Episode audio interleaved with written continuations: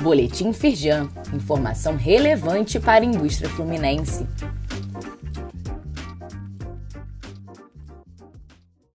Edição de segunda-feira, 3 de janeiro de 2022.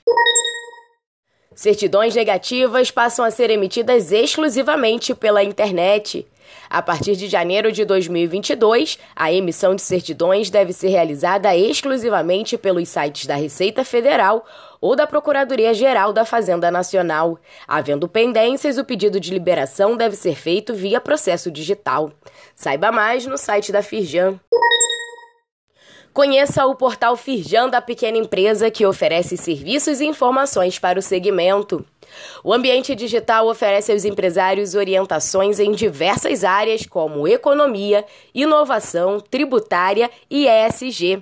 O portal é um dos três pilares do projeto Firjan da Pequena Empresa, junto com o núcleo de atendimento e as parcerias para apoiar o crescimento dos negócios. Confira o que a Firjan pode fazer pela sua empresa no portal Firjan da Pequena Empresa, no site da Firjan.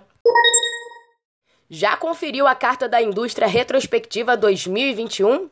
A edição traz um balanço do ano das respostas da Firjan no enfrentamento dos desafios impostos pela pandemia da Covid-19.